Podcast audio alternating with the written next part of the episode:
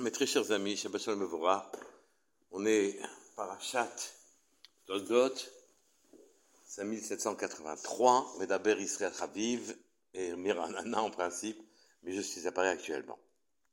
Cette paracha nous pose un problème très particulier.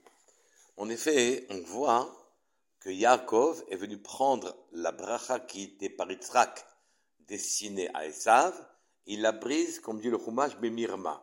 Vayomer Ba'achicha, et il a dit, Yitzhak, voilà, il est venu de ton frère, Bemirma, avec malice, avec, euh, de manière oblique, oui. Vaikach birchotecha, et il a pris ta bracha. Vayomer, il a dit, Achikarashmo Yaakov, c'est pour ça qu'on l'appelle Yaakov, Yagveni, il m'a trompé, Zé, Pamaim, deux fois, et birkati, et bechorati, la kach, ma bracha, ma, ma bechora, mon droit d'aînesse, il l'a pris, vehine, ata, la kach birkati, birkati, il a pris maintenant ma bracha. Et donc, il a dépouillé, Yaakov a dépouillé Esav de ses avantages en tant qu'aîné, et de la bracha qui devait lui être destinée par Yitzhak, qui avait décidé de bénir Esav et pas Yaakov. Et vous connaissez l'histoire. Rivka a exhorté Yaakov de venir prendre les brachot. Et il a pris les habits de Esav, la tunique de Esav, et qu'il y avait une odeur de Gan Eden, une odeur de particulière. Et il s'est présenté devant son père, et il lui a fait matamim, des mets particulièrement délicieux, délicats, de façon à ce que son père le bénisse, et est venu derrière lui Esav, et donc sa bracha était déjà prise. On a beaucoup de mal à expliquer ce type de comportement. On n'en voit pas la justification. On pourrait dire évidemment qu'il vaut mieux pour nous, les juifs, que la shefa, l'abondance, elle vienne un peu de manière oblique, de manière à ce que nous ne soyons pas noyés dedans, et qu'on ne considère jamais qu'elle nous est due, que c'était obligatoire de devenir riche, de, de vivre à l'aise, et qu'il valait mieux pour nous qu'on comprenne qu'on est dépendant des cieux, qu'il n'y a pas que ça sur terre. Mais la, la manière dont les brachot ont été prises nous pose naturellement interrogation. Il est venu à Esav et tous les peuples nous le reprochent. On a pris les brachot de Mirma, mais et, euh, de manière oblique, de manière euh, maligne, et la, Bechora a été prise par euh, Yaakov elle ne semble pas légitime. Comment expliquer ce passage-là?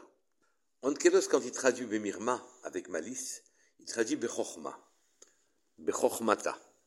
Comme si on devait annexer ces moyens de prendre la bracha à de la chokhma. C'est de la chokhma. Comme si ça avait partie de la chokhma, une chokhma un peu excentrée, une sagesse un peu excentrée, mais une sagesse quand même.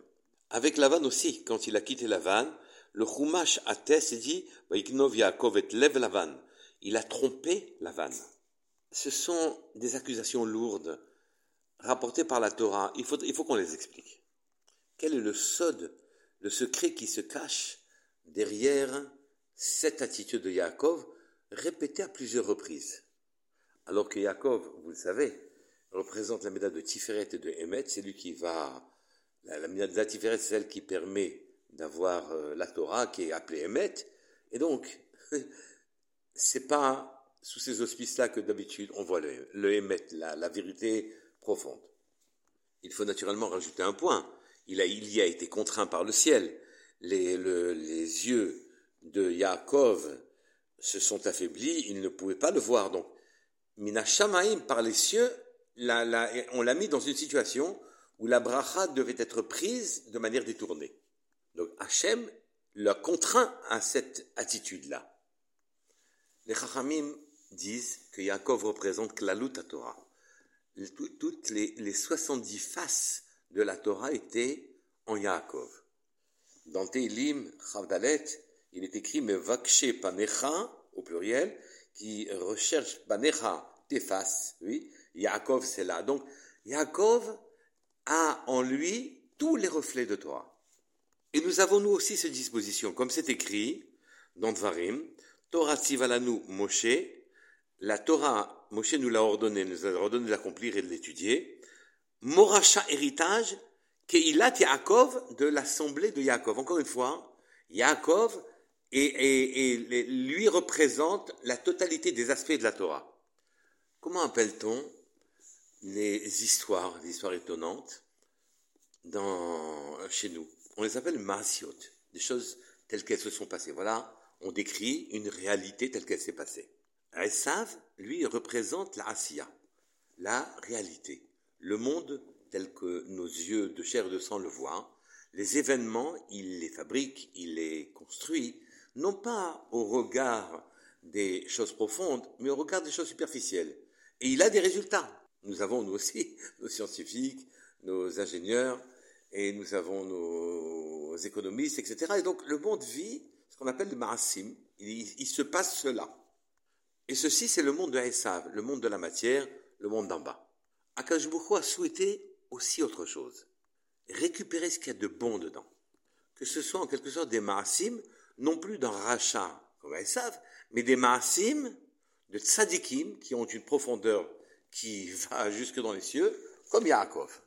Et les histoires, et ce qui s'est passé pour les tzadikim quand on les raconte, elles, elles sont du Emet, habillées des 70 habits que peut prendre la Torah. C'est pour ça qu'il a revêtu, qu'Hachem l'a obligé à se vêtir des habits de Esav. Il a pris les attitudes de Esav, mais il les a pris cette fois-ci avec une pnimi une profondeur qui ramenait tous les gestes communs, matériels, bas, les ramenait à une hauteur plus élevée, les annexer à la Torah.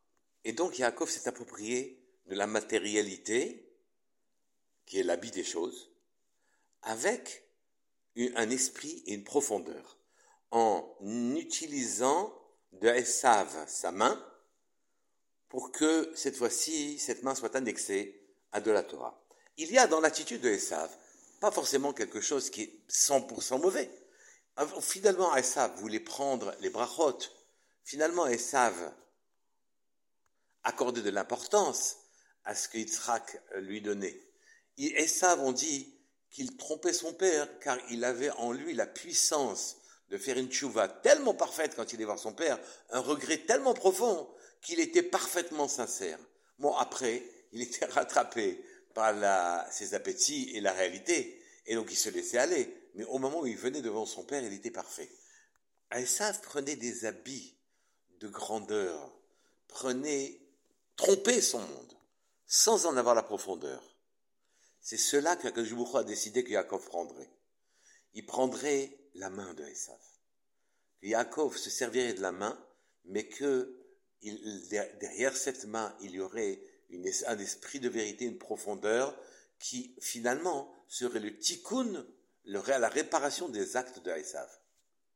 Esav faisait semblant de faire son travail. Il essayait d'apparaître comme tzaddik et disait à son père, comment prélève-t-on la paille ou le sel alors que la paille et le cerf sont ptourim de tout prélèvement Esav prenait l'attitude d'un tzaddik. Les habits qu'il mettait pour apparaître à son père étaient somptueux, magnifiques. Nous devons prendre ces habits-là pour pouvoir faire que la vérité et la profondeur soient habillées comme elles doivent être habillées, de magnificence, de grandeur, mais begneva, de manière oblique, presque en volant. C'est-à-dire ne pas s'attacher à cette superficie qui est cependant nécessaire car elle représente un des aspects de la Torah, mais cette fois-ci annexée à la vérité profonde de la Torah. Finalement, cette attitude est-elle justifiée, ou non? Il semblerait ici que la fin justifie les moyens, ce n'est pas du tout le cas. Ce n'est que quand Akadosh Baruch nous contraint à faire un tikkun et une réparation particulière, et que nous sommes mis dans une situation où obligatoirement on doit prendre les chemins buissonniers, les chemins obliques, pour pouvoir arriver à un résultat de Gdusha, là, selon les dispositions même d'Akadosh alors à ce moment-là, on utilisera toutes nos ressources pour faire que la Torah apparaisse, émerge et soit euh, habillée. Des habits de grandeur, de, probité, de propreté, euh, sans pour autant les rechercher a priori, savoir qu'il y a 70 faces à la Torah, et c'est toutes ces faces-là que devait représenter Yaakov. Shabbat Shalom Kol